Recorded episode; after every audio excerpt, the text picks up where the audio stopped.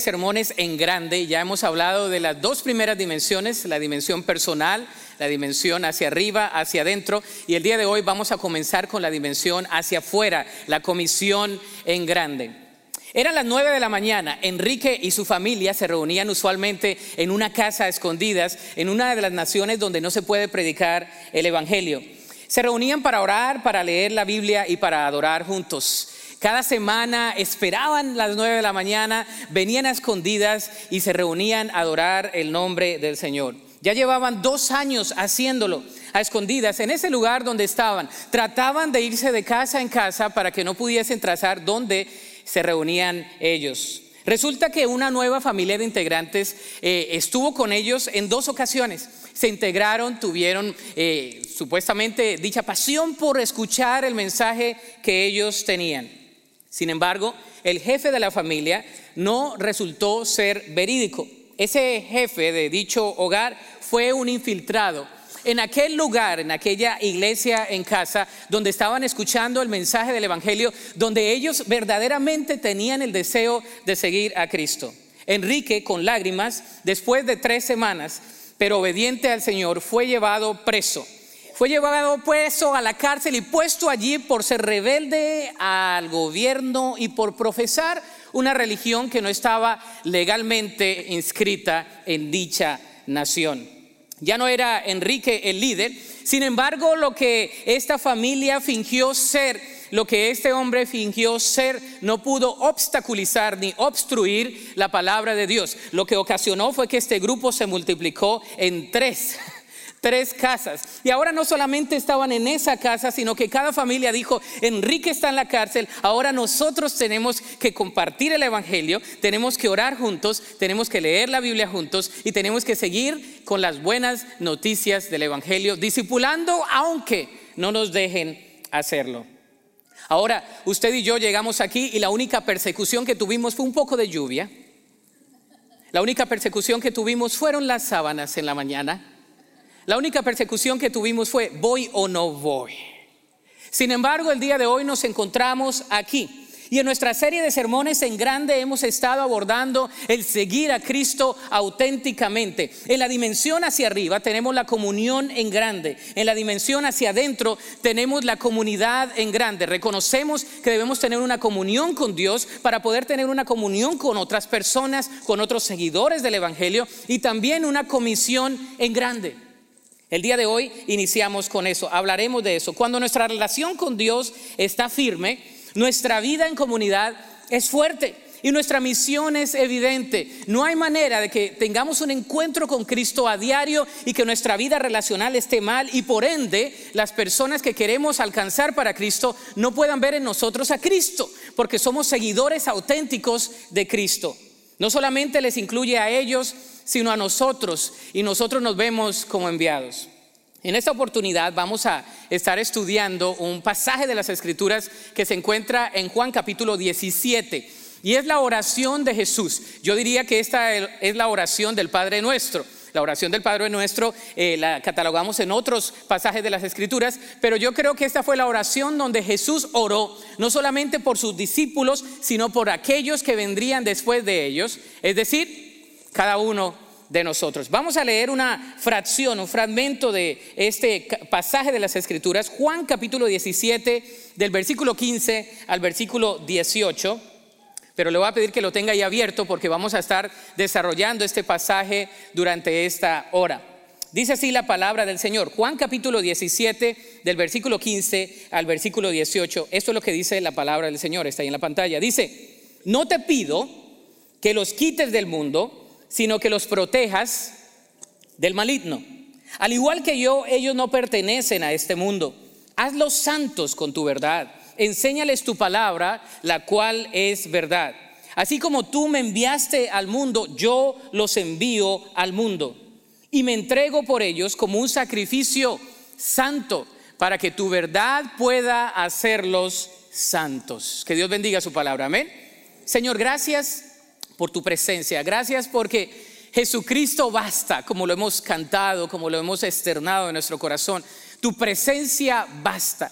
Pero aquí tu palabra es revelada y pedimos, oh Dios, que disipes cualquier pensamiento negativo, que quites cualquier carga que nos asedia, cualquier peso que nos esté asediando y que podamos concentrarnos en la exposición de tu palabra. Habla, Señor, habla a nuestra mente, a nuestro corazón y que podamos ser transformados por medio de tu palabra en esta hora. Lo pedimos en ese nombre que es sobre todo nombre, en el nombre de Jesucristo y en acción de gracias. Amén y amén. Este pasaje nos habla en particular de ir, de que nosotros como, como hijos de Cristo, como discípulos de Cristo, tenemos un mandato de ir. Y hemos titulado, vayamos, no solamente voy, vayamos juntos con el mensaje del Evangelio. Nos habla en particular este pasaje de tres cosas y, y, las vamos a mencionar el día de hoy. Lo primero que habla este pasaje es de nuestra descripción la descripción que nosotros tenemos como hijos de Cristo. Juan 17, del 11 al 19 nos habla de eso. Nos describe como hijos de Dios. ¿Has descrito a una persona?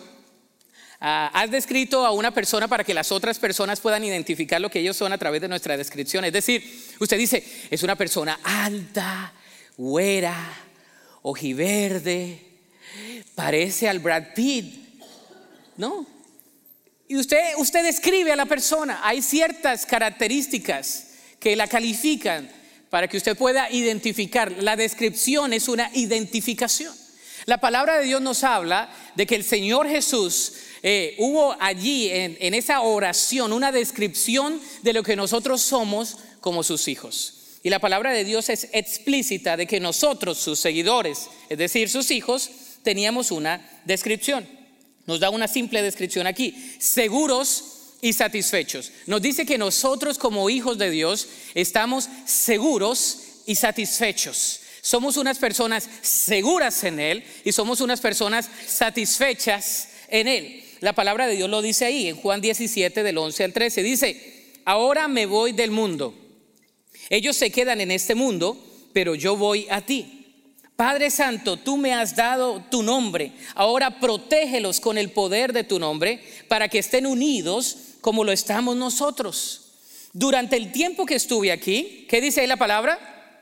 ¿Los qué? Los protegí, está ahí en la, en la pantalla. Dice, con el poder del nombre que me diste, los cuidé para que ni uno solo se perdiera, excepto el que va en camino a la destrucción, como lo predijeron las escrituras ahora voy a ti. Mientras estuve con ellos en este mundo, les dije muchas cosas para que estuvieran llenos de mi alegría, para que estuvieran llenos de mi alegría. Nos habla aquí de dos características fundamentales que usted y yo tenemos como hijos de Dios. El Señor nos dice que estamos seguros en Él. Hay un sentimiento horrible cuando usted se siente inseguro cuando usted se siente perseguido, cuando usted se siente inseguro emocionalmente o físicamente o hasta espiritualmente. El sentido de inseguridad es horripilento, es desastroso. Es paupérrimo. Eh, cuando usted se siente inseguro, a veces no puede hacer lo que quiere hacer, no puede pensar lo que quiere pensar claramente, no puede eh, decir lo que quiere decir, porque siente inseguridad. Hay personas que son muy inseguras. Y la palabra de Dios nos dice que ahora como hijos de Dios tenemos una seguridad en Él porque Él está en nosotros. Porque el Espíritu Santo nos constriñe, porque el Espíritu Santo habita en nuestra vida, porque el Espíritu Santo nos habilita, nos capacita, porque el Espíritu Santo nos redarguye, porque el Espíritu Santo nos da fuerzas, porque el Espíritu Santo nos levanta cuando no nos queremos levantar, como hoy en la mañana algunos de ustedes. El Espíritu Santo obra allí el querer como el hacer por su buena voluntad, dice la palabra de Dios. Y ahora tenemos la seguridad de que pase lo que pase, el Señor está con nosotros. Amén. Como hijos de Dios tenemos una identidad firme. Como hijos de Dios sabemos que somos hijos de Dios y que tenemos esa seguridad en Cristo Jesús. No hay nada más hermoso que tener esa seguridad en Cristo Jesús. Dice aquí la escritura, la palabra de Dios dice, el Señor está orando, Jesús está orando y dice, ellos se quedan en este mundo, pero yo voy a ti. Está orando al Padre, dice, Padre Santo, tú me has dado tu nombre, ahora protégelos con el poder de tu nombre, en el nombre de Jesús, ¿verdad? Para que estén unidos como lo estamos nosotros. Dice, durante este tiempo yo estuve aquí, los protegí, pero ahora me voy y yo creo que ellos no quedan solos, ellos son seguros porque tú les das seguridad. Alguno de los beneficios de nosotros como creyentes es que estamos seguros en Él. Podemos descansar en Él. Podemos descansar y reposar en sus promesas de que estamos dependiendo del Señor Todopoderoso. La seguridad que tenemos en Cristo Jesús es notable. Se nos dice que estamos seguros y satisfechos. Dice aquí la palabra del Señor. Ahora, versículo 13, ahora voy a ti, mientras estuve con ellos en este mundo, les dije muchas cosas para que estuvieran llenos de mi alegría. En el original nos habla de satisfechos. Una persona satisfecha. Y nos da la ilustración de una persona que cuando termina de comer está satisfecha. ¿No le ha pasado a usted que usted come? Ayer yo comí tan rico. Ay, Dios mío, me comí dos platos. En un restaurante que no había visitado estaba en una junta en San Antonio y un primo me dice, hay un restaurante puertorriqueño sabroso. Y fui a comer y había unas, eh, unas delicias allí, un palacio del colesterol, pero no importa. Lo voy a quemar en esta semana en el nombre de Jesús. Voy a estar en la caminadora por el pernil, ¿verdad? Por lo que me comí. Sin embargo, quedé satisfecho y lo único que quería era descansar, pero tenía que agarrar camino. La palabra de Dios dice que el creyente tiene satisfacción y plenitud cuando firmemente entiende que su identidad no se la da ni la posesión, ni la relación, ni la preparación, sino el que es hecho llamado Hijo de Dios cuando somos herederos de las promesas de Cristo, estamos completos. Cuando sabemos que tenemos a Cristo, estamos completos, cabales en la descripción, satisfechos y tenemos contentamiento. Es lo que dice la Sagrada Escritura. La seguridad que tenemos en Cristo es notable. Mientras estuve con ellos en el mundo, el Señor Jesús, ¿se acuerda cómo cuidaba a sus discípulos? Tenían hambre, les daba de comer. No podían echar fuera demonios. Decían, ay, pobrecitos, ah, les faltó fe, pero bueno, regresen. El Señor Jesús siempre estuvo con ellos, se les apareció y les dio de comer todavía eh, de las manos de Jesús. Jesús les cuidaba y en ese momento está orando por ellos y les dice, mientras estuve con ellos, les protegí, les di seguridad, pero Padre, la plenitud viene del nombre que tú me has dado. Y el nombre de Jesús es completo. Ese nombre sobre todo nombre. Ese nombre ellos van a poder clamar en mí, a través de mí, a ti. Y todo lo que ellos confesasen, profesasen en tu voluntad, será hecho porque serán plenos. La plenitud del creyente depende de la seguridad que tenemos en él. Pero hay algunos creyentes que no somos seguros. Y tenemos seguridad de todo menos de que somos hijos de Dios. La seguridad del creyente. Separados y santificados. Fíjese lo que dice el versículo 14 y versículo 17. Dice, les he dado tu palabra y el mundo los odia, porque ellos no pertenecen al mundo, así como yo tampoco pertenezco al mundo. No te pido que los quites del mundo, sino que los que protejas del maligno. Al igual que yo, ellos no pertenecen a este mundo. Hazlos santos con tu verdad. Enséñales tu palabra, la cual es, ¿qué? Verdad. Así como tú me enviaste al mundo, yo los envío al mundo. Somos separados y santificados. ¿Sabe? El creyente es santificado. Y la palabra santificación tiene diferentes connotaciones. La primera de ellas es que somos apartados hemos sido escogidos por Dios y hemos sido apartados del mal. Antes éramos eh, hijos de, diablo, como dicen algunos, el diablo. Éramos hijos del demonio, dice la escritura, del diablo, y ahora hemos sido rescatados y pasados de las tinieblas a la luz admirable en Cristo Jesús. Hay una separación. Estábamos aquí y ahora estamos acá. Pero esa separación es con un propósito. Dice la escritura, yo les he dado tu palabra y el mundo los odia porque ellos no pertenecen al mundo, así como yo tampoco pertenezco al mundo. Es decir, mucho de lo que nosotros vamos a hacer y lo que nosotros vamos a decir va a ser controversial. Al mundo no le va a parecer. Cuando otros dicen no, usted dice sí. Y cuando otros dicen sí, usted dice no. Y el mundo dice haga esto y usted dice no, yo no hago eso. ¿Por qué? Porque yo tengo la palabra de verdad. Porque yo tengo a Cristo en mi corazón. Mi convicción no me deja. El Espíritu no me deja. Hay algo diferente en mí. Dice, yo les he dado tu palabra y el mundo los odia porque ellos no pertenecen al mundo. Usted sabe que no pertenece a este mundo, ¿no? Usted y yo no pertenecemos aquí y tanto que nos apegamos al mundo. Nos apegamos a las cosas, a las posesiones y a las cosas que son tangibles, pero no somos de este mundo. Como el vecino allá en Colombia cuando yo crecía, usted sabe, le he dicho en el pasado, ponía rancheras. Y una de las rancheras que, ponía era, cuando yo me muera. Yo creo que ponía el chente. Y ponía ahí, no me llevaré nada. Y gritaba, ¡Ah! No se llevó nada.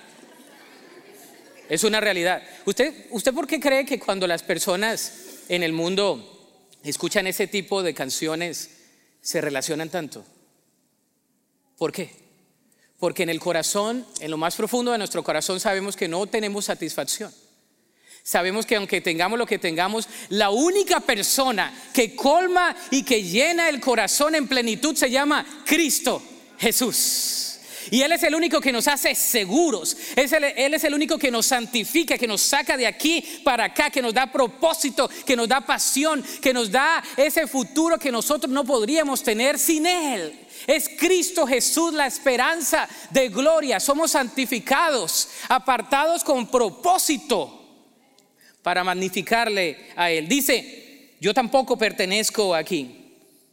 Y por eso nos lleva a, los héroes de la fe, ¿no? Aquellos de los cuales el mundo no era ni siquiera merecedor, dice Hebreos. Ni siquiera el mundo podía ser merecedor de ellos. ¿Por qué? Porque su mirada no estaba puesta nada más en esto, sino en el invisible. La mirada puesta en Jesús. Al igual que yo, ellos no pertenecen a este mundo. Hazlos santos con tu verdad. ¿Qué nos hace santos a nosotros? La palabra de Dios. ¿Sabe? El estar aquí, el escuchar la palabra de Dios nos va santificando. La santificación es progresiva. La justificación es el momento donde recibimos a Cristo y Él nos separa, nos, eh, nos ampara y nos separa para, para que le sirvamos a Él. Pero la santificación es progresiva. Es el proceso mediante el cual usted y yo somos más, más y más parecidos a Jesús. Hasta el día que nos muramos separados y santificados en Él. Dice, no te pido que los quites del mundo, sino que los protejas del maligno. Nos habla del maligno. Nos habla que hay un adversario que quiere matar, hurtar y destruir.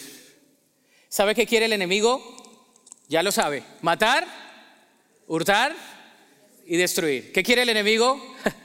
matar, hurtar y destruir. Quiere matar su vida espiritual quiere hurtar su gozo y destruir su vida en cualquier ámbito que usted le dé una puerta o le abra alguna ventanilla, el enemigo no entra nada más poquito, quiere venir a oprimir al creyente para que caiga.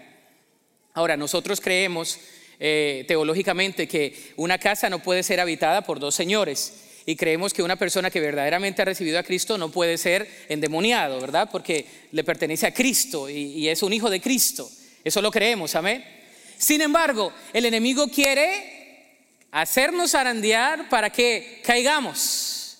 El enemigo quiere que estemos eh, en derrota, que no miremos el propósito de Dios, que miremos todo oscuro que no podamos ver las maravillas que Dios está haciendo, que no cumplamos con el trabajo que Dios nos ha encomendado. El enemigo quiere matar nuestras relaciones familiares, nuestras relaciones laborales, eh, nuestras relaciones como iglesia. El enemigo quiere quitar, hurtar, robar la paz. Eso es lo que el enemigo quiere hacer en nuestras vidas.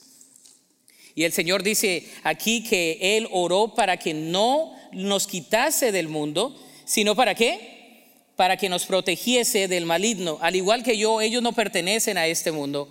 Hazlos santos con tu verdad, enséñales tu palabra, la cual es verdad. Así como tú me enviaste al mundo, yo los envío al mundo. La palabra les había sido implantada en sus corazones. La palabra de Dios tiene poder. ¿Cuántos creen que la palabra de Dios tiene poder? Yo lo creo.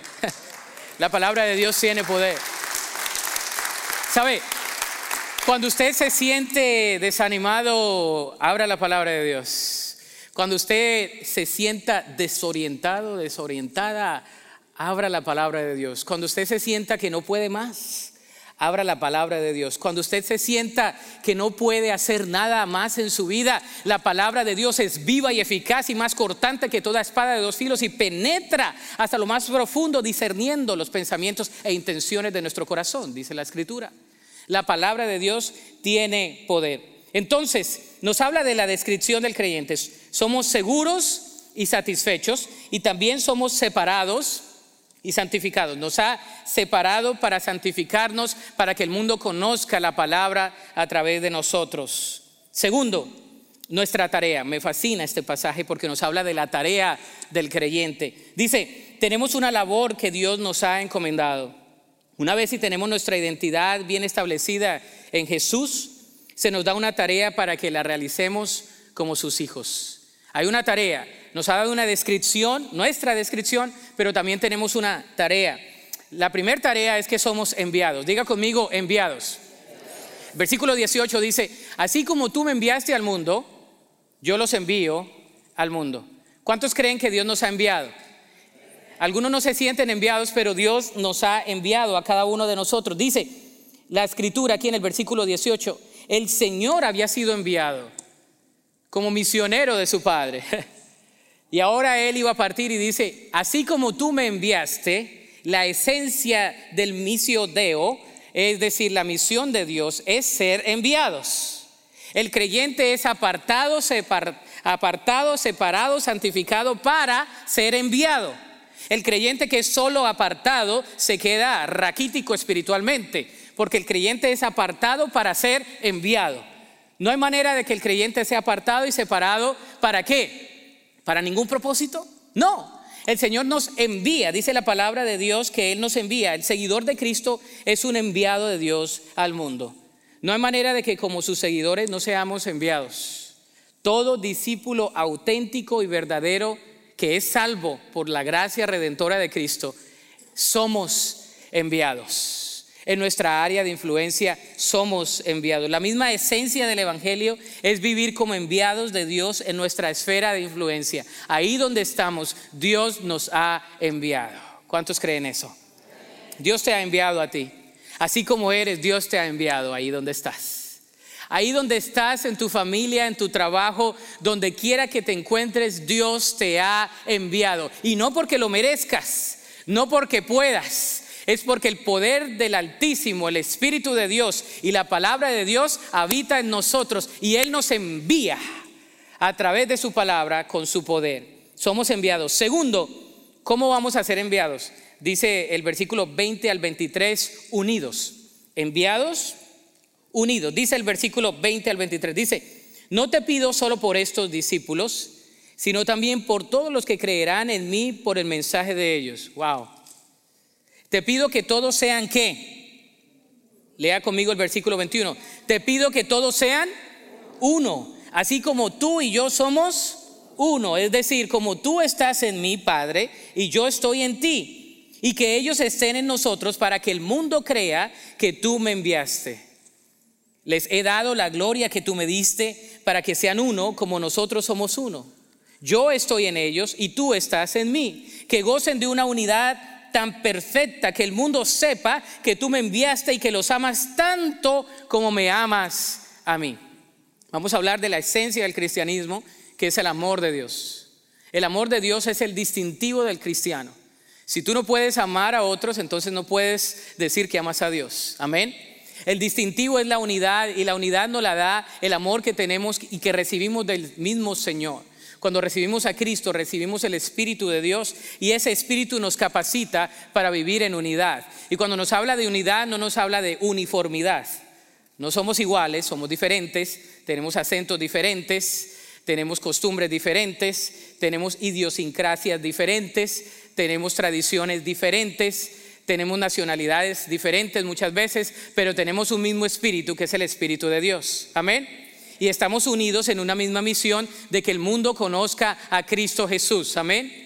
Estamos unidos con el propósito de saber, entender y proclamar las grandezas del Señor. Hasta el día que el Señor nos recoja, entendemos que estamos aquí como enviados y que debemos estar unidos. No sé si usted cantó en, la iglesia donde creció una canción que decía unidos, ¿no?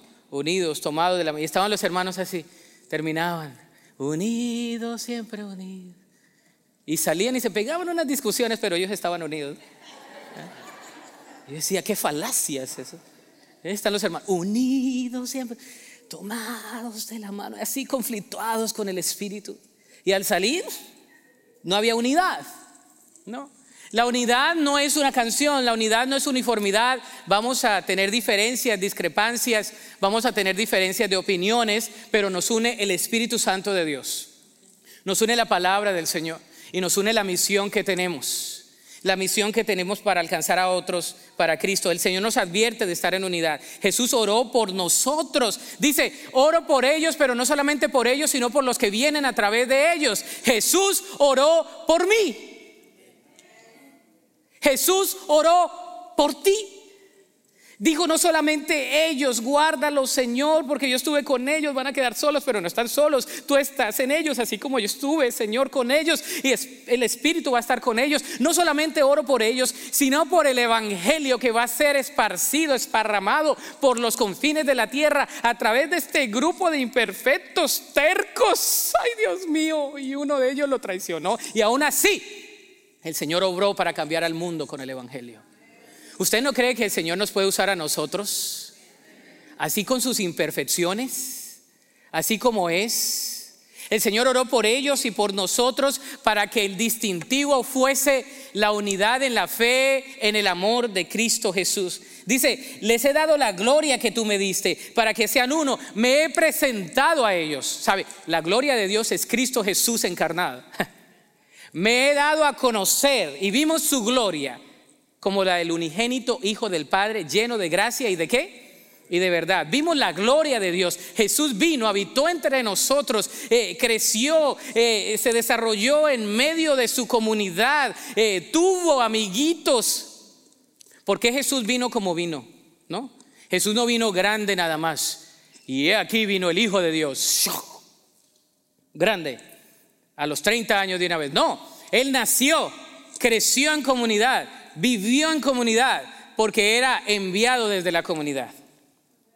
¿Y usted cree que vamos a hacer nosotros lo contrario? No, el Señor nos envía desde adentro de la comunidad, la comunidad de la fe. Entonces, nuestra tarea es ser enviados en unidad, pero también discipulando. Versículos 25 y 26 dice, oh Padre justo, el mundo no te conoce, pero yo sí te conozco. Y estos discípulos saben que tú me enviaste. Yo te he dado a conocer a ellos y seguiré haciéndolo. Entonces tu amor por mí estará en ellos y yo también estaré en ellos. Nos habla del principio del discipulado, de caminar la vida juntos. Este pasaje nos habla implícitamente del proceso de discipulado por el que pasamos cada creyente. Es un estilo de vida el compartir con otros la fe que hay en nuestra vida.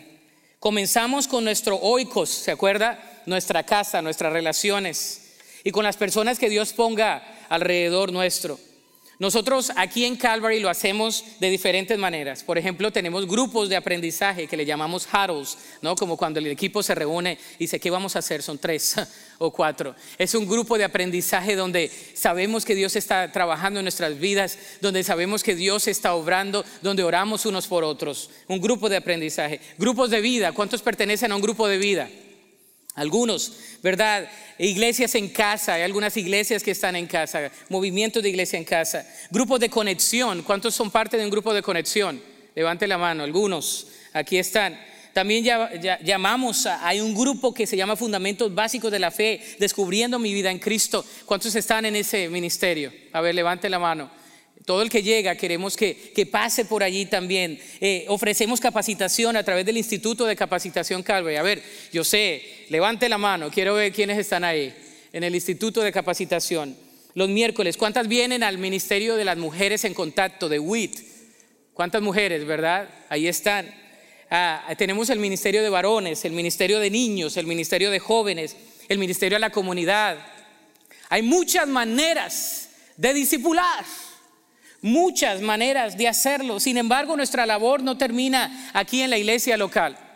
Creemos que tenemos un llamado a ser testigos en nuestra Jerusalén, es decir, en el Valle de Río Grande, en el norte de México, que es nuestra Judea, quizás ahí en Reynosa y en la frontera, en Samaria, en el sur de México, ¿verdad? Y hasta lo último de la tierra con los pueblos no alcanzados. Por ejemplo, el día de hoy nos enfocamos en la Amazonía. Hace algunos años comenzamos a ir a la Amazonía y comenzamos a trabajar con los pueblos ticunas y yahuas y pueblos que no conocen del Evangelio, que no hay una Biblia eh, traducida en su lenguaje. Algunos de ustedes fueron con, bien conmigo, con el hermano Love, o han ido independientemente a las Amazonas y vemos cómo Dios se ha manifestado. Yo quiero que vea un testimonio de hace dos años del hermano David Love cuando nos adentramos a esa comunidad. Yo quiero que usted vea ese, ese testimonio aquí. Uh, Pastor Carlos in San Martin, we had a tremendous uh, way to get into the community because he's married to a Ticuna Indian. And so this community called San Martin has been absolutely closed to missionaries for the last 20 years, at least 20 years. There was a group who tried to go to San Martin just maybe the last couple years, and they ran them out uh, using machetes and sticks and chased them right out. So there's it's a hostile hostile village, and uh, within the last year we were able to go in for the first time, and because of Pastor Carlos being married to a Tikuna, and so but the five families who are there are faithful. In fact, today we were, we were able to baptize a, a lady who has trusted Christ and is walking with the Lord and wanted to be baptized. So Pastor Carlos and I were able to baptize her in the community. Como misionero aquí en San Martín, pienso que eh, he cumplido con mi deber de anunciar el Evangelio. Hemos hecho muchas invitaciones, he visitado por familia y en cuanto a la construcción de la iglesia, eh, pues no va a ser posible porque la gente en gran manera se, se está oponiendo. And so we all wept, and it was a very emotional uh, time. We we thought uh, that you know we were ready to plant the church, to build the church, and to see the gospel enter that very difficult community. And so uh, we were all gathered together and we were uh, praying, realizing we needed to have Pastor Carlos and his wife and children leave tonight. And uh, so it was it was hard. And as we walked down to the waters of the Amazon to baptize uh, Tatiana, uh, the believers on the bank had their guitars and they were singing choruses. And it was quite emotional. And then the people from the village gathered around, and we knew that um, most of them, if not all, are hostile, were hostile. They were looking at us not with admiration, but yet possibly to do us harm afterwards. That was running through all of our minds. Con el pastor Carlos tenemos el privilegio de bautizarle con mucho gozo en el nombre del Padre y del Hijo y del Espíritu Santo. Así resucitado a vida nueva.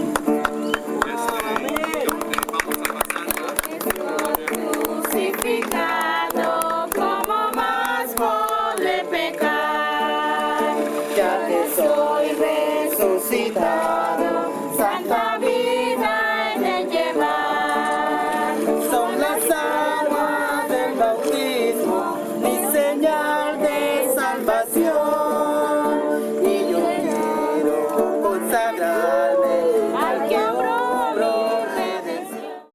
Qué bendición, amén.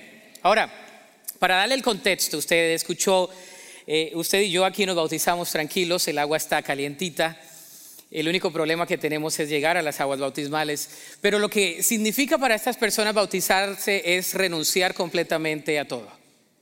Salir porque están eh, literalmente traicionando a su cultura, a su etnicidad. Y en esa misma eh, instancia, en ese mismo día, ellos tuvieron que salir de ahí ¿Por qué? Porque habían traicionado a su cultura y a su religión.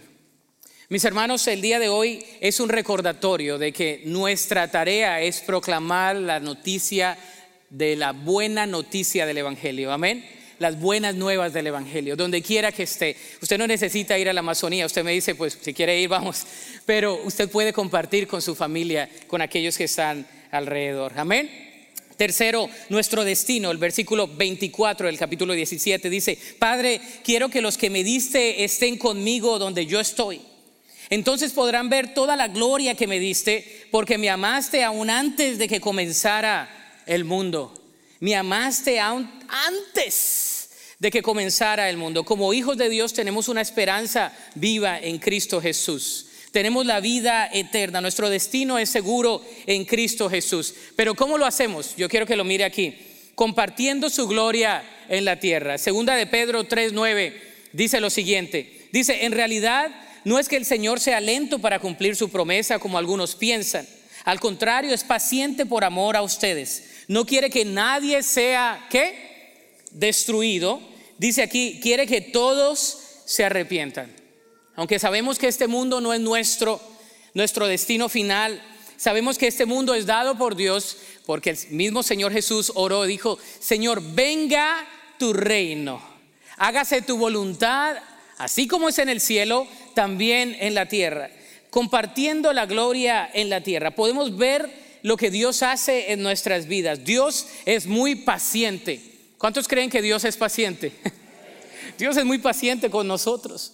Nos ha tenido tanta paciencia y por su amor para con cada uno de nosotros nos tuvo tanta paciencia para que llegásemos a sus pies. Somos testimonios del Señor. Él desea que vengamos al conocimiento de la verdad. Dice, es paciente por amor a ustedes. No quiere que nadie sea destruido. Quiere que todos se arrepientan.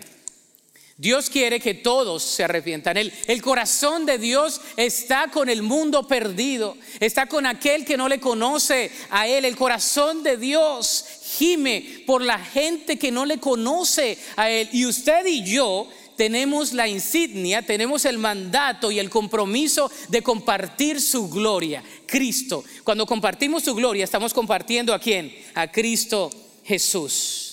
También compartiendo su gloria por la eternidad. Juan 14 del 1 al 6, usted ha escuchado este pasaje de las Escrituras. Dice, no dejen que el corazón se les llene de angustia, confíen en Dios y confíen también en mí. En el hogar de mi Padre hay muchas moradas. Hay más que lugar suficiente, dice esta versión. Si no fuera así, ¿acaso les habría dicho que voy a prepararles un lugar? Cuando todo esté listo, volveré para llevarlos, para que siempre estén conmigo donde yo estoy. Y ustedes conocen el camino que lleva a donde voy. Dice, no, Señor, no, no conocemos, dijo Tomás. No tenemos ni idea a dónde vas. ¿Cómo vamos a conocer el camino? Jesús le contestó, yo soy qué? Léalo conmigo. Yo soy el camino, la verdad y la vida. Nadie puede ir al Padre si no es por medio de mí. Wow. Si ustedes realmente me conocieran, también sabrían quién es mi Padre. De ahora en adelante ya lo conocen y lo han visto. Mis hermanos, nuestro destino es seguro. Nuestro destino es seguro. Cuando hablamos con Carlos, el hermano que está ahí en la comunidad de San Martín, él se casó con una ticuna y la ticuna, a través de ella pudieron entrar a esa comunidad y pudieron compartir un poco de la palabra de Dios. Y cuando estaban compartiendo ya hubo un ambiente hostil y les tocó salir de ahí. Pero cuando usted comparte con él, él no lo hace con una cara de, de, quizá de, de derrota, él lo hace con una cara de victoria. Él dice, pudimos compartir la palabra de Dios y aunque tengamos que irnos porque nos van a sacar con machete, sabemos que aquí el Evangelio ha sido proclamado, predicado y que la buena noticia ha sido aquí esparcida en esta comunidad y que Dios ha sido proclamado en esta comunidad. Qué bendición. No lo vemos con una cara de derrota, lo vemos con una cara de victoria, porque es la victoria que el Señor nos da, compartiendo su gloria. Sabe que esta morada es terrenal y es temporal para cada uno de nosotros. Dice la escritura, en la casa de mi Padre hay muchas moradas. Hay muchas moradas. Y el Señor les dice a sus discípulos, los dejo para que sean el conducto de mi gloria, los dejo para que proclamen mi gloria, los dejo para que Cristo eh, alumbre a través de ustedes, los dejo para que el mensaje, la misión de Dios se cumpla. Pero también les voy a decir algo, cuando el Señor les quite eh, el beneficio de tener el hálito de vida, van a venir conmigo y van a ver la gloria por la eternidad. Porque en la morada celestial hay lugar para todos nosotros. Amén. Y yo quiero pensar que si Dios está preparando un lugar para mí, no va a ser cualquier lugar. Yo quiero pensar de que si Dios está preparando un lugar para mí, va a ser un lugar hermoso. Amén. Una habitación. Hay otra versión que dice una mansión preparada por el Señor. Estos son versículos que los usamos en funerales. Eh, Juan capítulo 14, usted va a ir a un funeral y lo va a escuchar muchas veces. En la morada de mi padre, muchas, muchas habitaciones hay. Y es verdad, en la casa de mi padre hay lugar para todos. Ahí no va a quedar chiquito el lugar, como en algunas reuniones familiares cuando llegan todos, ¿no? ¿Le ha pasado que no hay lugar para sentarse? En el cielo no va a ser así. El Señor está preparando un lugar para todos nosotros y para que llevemos a todos los que quieran conocerle preparado para Él, porque todo es por medio de Él y para Él. Para Él es la gloria dice la Sagrada Escritura. Ahora, la aplicación es la siguiente. ¿En dónde se encuentran tu seguridad y tu satisfacción? ¿Cuál es la fuente de tu seguridad y cómo te satisfaces tú? Esa es una pregunta de evaluación para nosotros el día de hoy. ¿Qué es lo que me da seguridad? ¿Y qué es lo que me satisface a mí? Segundo, ¿cómo estás ejerciendo tu tarea como discípulo de Cristo? ¿Cuál es la tarea que estás ejerciendo? ¿Estás compartiendo la palabra de Dios? ¿Te estás uniendo a algún grupo? Y tercero, ¿estás seguro o segura de tu destino? ¿Sabes para dónde vas? Por eso cuando hacemos visitas con los grupos de evangelismo, hacemos la pregunta, si el día de hoy usted muriera y se presentara delante de Dios y Dios le preguntara, ¿por qué lo debo dejar entrar al cielo? ¿Usted qué le respondería? Y algunas personas dicen, ah, pues buena pregunta. Y ahí es donde venimos y les compartimos el mensaje del Evangelio. ¿Por qué? Porque tenemos un destino seguro en Él. Yo te voy a pedir que te pongas sobre tus pies en esta tarde. Yo creo que Dios tiene algo especial con cada uno de nosotros. Y el Señor nos ha separado, nos ha apartado para ir para ser conductos de su gloria. Y el Señor nos quiere usar a cada uno de nosotros donde quiera que estemos y en la condición que estemos. Dios quiere usarnos así con el corazón que tenemos, haya pasado lo que haya pasado, estés pasando por lo que estés pasando. Lo bonito del Evangelio es que Dios quiere usarte a ti. a ti y a mí. Dios nos quiere usar a cada uno de nosotros. Y yo te voy a pedir que inclines tu rostro y que vengamos delante del Señor en oración. Mientras entonamos un cántico de adoración, vamos a venir al Señor en oración. Y le vamos a pedir al Señor que, que sea Él ministrando nuestra vida, que sea Él ministrando nuestro ser, que sea Él tomando las cargas de nuestro corazón. Y yo sé que hay cargas físicas, emocionales, espirituales. Yo sé que quizá te sientas que no eres satisfecho, te sientas que no has sido apartado o que has sido apartado pero ya no tienes fuerzas. Te sientas que has perdido, ha carecido tu propósito o tu pasión por servirle a Cristo. Pero recuerda la descripción que tienes en Cristo, recuerda la tarea que tienes en Cristo y recuerda el destino que tenemos en Él. El Señor oró por nosotros y nosotros somos conducto de su gloria. Y yo te voy a pedir que tú vengas al altar y que tú eh, hables con el Señor el día de hoy, que le entregues tu corazón, que le entregues tus cargas, que le entregues todo tu ser al Señor. Mientras entonamos este cántico de adoración, tú vienes al altar y le dices, Señor, aquí estoy, delante de ti. Alguien va a orar por ti aquí, podemos orar.